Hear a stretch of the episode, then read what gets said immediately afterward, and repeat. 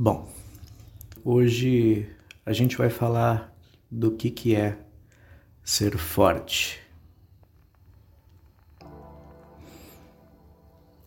Para falar a verdade, nas últimas semanas eu, eu venho passado por um processo e eu vou repetir essa palavra umas vezes aqui, vocês vão ver, porque foi o que me motivou a escrever esse episódio. Eu sei que essa coisa de processo, ela, ela já foi falada no primeiro podcast que eu gravei e tudo mais, mas eu acredito que agora que eu estou em uma fase diferente do, do meu processo, talvez isso possa ajudar um pouco mais as pessoas que também passam por isso.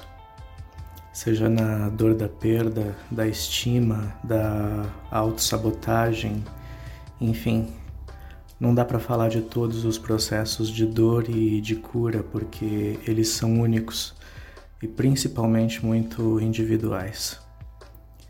Minha terapeuta ontem me parabenizou por cada coisa que eu fiz para que eu caminhasse nesse processo e disse ainda que eu entendi muitas coisas que levariam muito tempo para um paciente normal e me elogiou com, com o elogio que eu mais gosto.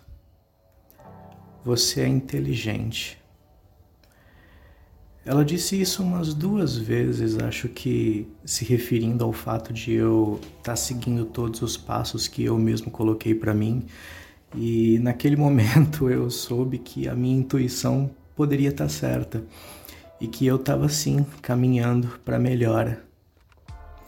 Eu me lembro que no segundo episódio, onde eu falo da dor do leão e do hipopótamo, eu me lembro que eu citei que naquele lugar onde você foi ferido vai ser criada uma casca. E o engraçado é que pouco tempo depois de pensar nisso, ainda embaixo da tempestade, eu já noto que o sangramento diminuiu. Conversar com pessoas que passaram por esse mesmo processo também ajudou, nossa, demais. Mas aqui eu preciso parar e fazer uma ressalva. Quando o seu processo de dor acontece, sendo, sabe, ele um processo muito particular, você entra em si e descobre qualidades e defeitos seus e eu descobri uma coisa linda sobre mim. Eu sei ouvir. Antes eu achava que aquilo era, sabe, uma chatice quando uma pessoa contava uma coisa para um amigo ou uma amiga, eles iriam dividir as dores. E esse era o processo de entendimento, sabe, da dor mútua, da empatia. Mas não, eu percebi que na maioria das vezes em que eu fui procurado, as pessoas elas estavam em um, em um estado de agonia e que o que elas procuravam em, era uma pessoa que ajudasse elas a entender e a processar aquela dor, aquela angústia. E não dá para entender a angústia de ninguém se você não se dispor a ouvir, a entender, e mesmo até a tentar se colocar no lugar do outro, que é o grande desafio da empatia. Nessa procura por alguém que me ouvisse e me ajudasse a entender a minha dor, eu encontrei corações muito mais machucados que o meu e que por isso encontrar com a minha dor também era se reencontrar com a dor deles.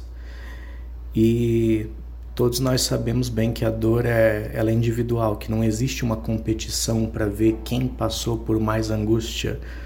Saber que o seu marido teve câncer, que a sua mãe te depreciava quando você era menor, que você cresceu sem pai, por mais que seja dolorido, naquele momento não ajuda o outro a entender, a pensar no processo que ele vai ter que passar. Então eu descobri que, apesar de estar passando por uma dor imensa, eu sei ouvir a dor do outro de forma ativa. Eu acho que eu daria um ótimo psicólogo, imagina só. Ainda bem que no meio desse terremoto todo eu encontrei um anjo. uma pessoa que soube, sabe, mesmo de forma instintiva fazer esse processo. E aqui eu faço um agradecimento pelas pelas horas em que ela se dispôs a me ouvir e a me ajudar a entender esse processo todo, mas o mais importante, entender pelo que eu passaria e o que eu podia fazer para ajudar o tempo a curar. Me ajudou a entender também os erros que eu cometi e o esforço que eu teria que fazer para não cometer eles de novo, sabe? Então aqui eu faço sim um, um agradecimento silencioso, mas sincero demais. E se você estiver passando por um processo de dor intensa, eu desejo demais que você encontre alguém assim. Mas é claro que, mesmo com toda a ajuda que você puder ter, isso não vai excluir o seu processo. E como ele é individual, tem muitas coisas que são consideradas, sabe, verdades universais e que talvez elas não sirvam para te aliviar. Por exemplo, uma vez uma pessoa muito importante para mim, ela me disse que família são as pessoas com quem a gente pode contar. E eu entendi isso ao ao precisar, sabe, me afastar dos meus parentes, dos meus pais, que embora eles sejam do meu sangue, minha mãe tenha me criado, meu pai me ame, naquele momento de sofrimento eles não estavam preparados, sabe, para me ajudar a lidar com tudo que eu preciso enfrentar. Eu encontrei esteio, um pouco de força que seja, naqueles que estavam mais perto de mim e em novas figuras que eu só descobri dentro da bolha de dor. E eles se tornaram mais minha família do que os meus próprios, que estão longe vivendo as suas vidas. É possível que também, sabe, você veja seus próprios amigos se afastarem por você ter se tornado uma pessoa mais reflexiva, mais dentro de si naquele momento, o que também faz parte do processo. Mas eu aprendi que num processo de dor, a coisa que a gente mais precisa é de uma pessoa que que nos diga: "Ei, vem cá. Vem aqui em casa, não fica sozinho aí não, sabe? Vem pra cá pra gente tomar um café e eu, eu deixo você falar tudo e a gente pensa juntos sobre tudo isso." Entende? Uma pessoa que te pergunte, uma pessoa que, que faça a, a notificação do celular subir, sabe? Com uma mensagem de: oh, bom dia! Eu queria saber se você melhorou, se você acordou um pouco melhor. Eu sei que tá pesado, mas, mas você vai conseguir passar por mais esse dia, tá? E eu, eu, eu não vou soltar sua mão até você tá melhor. Eu aprendi que se um dia uma pessoa precisar lidar com uma dor, eu vou saber o que fazer. E vou saber também que eu não vou poder tirar a dor dele ou dela, mas que sim é possível segurar na mão e ajudar a atravessar esse vale. E nesse processo de dor, também é importante o auto-perdão. E aqui, nossa, entra uma questão que vai em choque com o que todo mundo diz para você fazer. Eu vejo diálogos de, de pessoas dizendo que é, mudar o seu cabelo, fazer atividades extremas, sabe? Tudo isso ajuda. Mas cada uma dessas atividades, elas são temporárias. E uma hora você vai se pegar sozinho, com cada um dos seus demônios te esperando com uma arma na mão. É necessário de verdade lidar com eles primeiro. Eles que, que eu me acostumei a chamar de pensamentos intrusivos. Porque são aqueles que entram, que arrombam, que a, a sua imaginação cria e que, sabe, sem bater, eles invadem a sua mente nas piores horas possíveis. Esses, eles são os piores, porque são como sintomas de uma doença, sabe? Como seu nariz escorrendo no meio de uma apresentação, ou como aquela tosse incontrolável quando você precisa terminar de explicar uma coisa importante.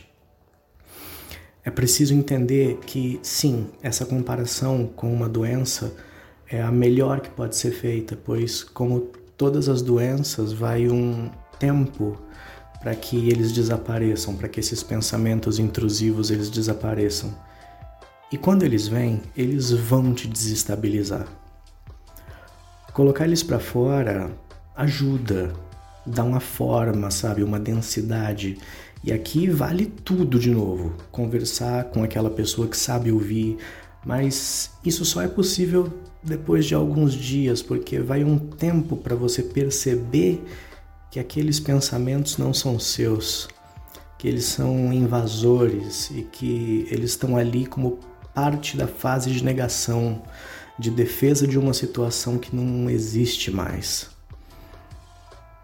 E pensa, por exemplo, como aquela pessoa, sabe, que dividia o apartamento com você e que por alguma razão ela foi embora, mas que ela ainda tem as chaves do apartamento.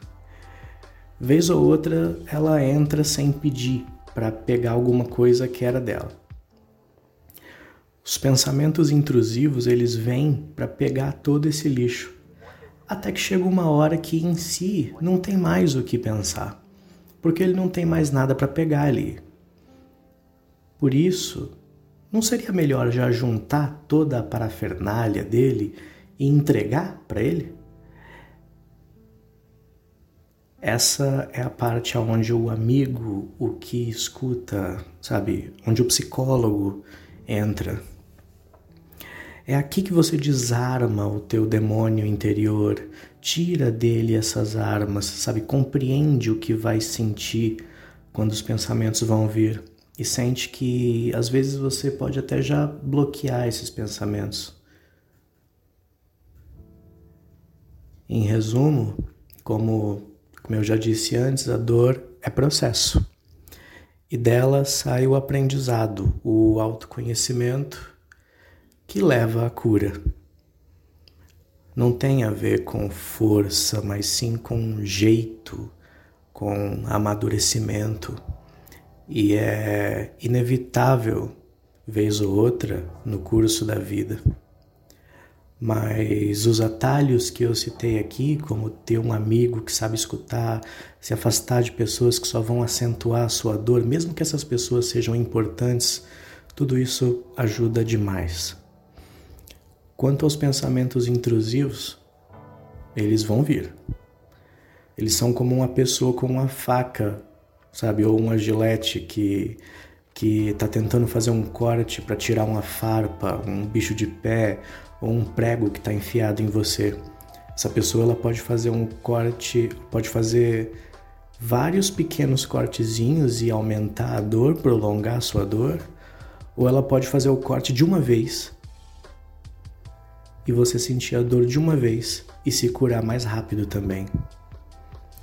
De qualquer forma, o, o grande troféu desse processo é o aprendizado, que pode vir com o tempo, devagar, talvez depois de meses de reflexão.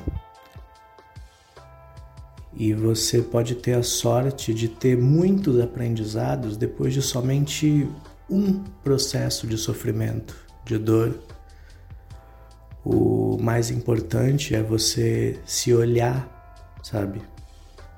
Se comparar com o seu eu em agonia num futuro próximo, com esse eu que sobrou do processo, e aí você se perguntar: quem é o eu que eu quero entregar para o próximo?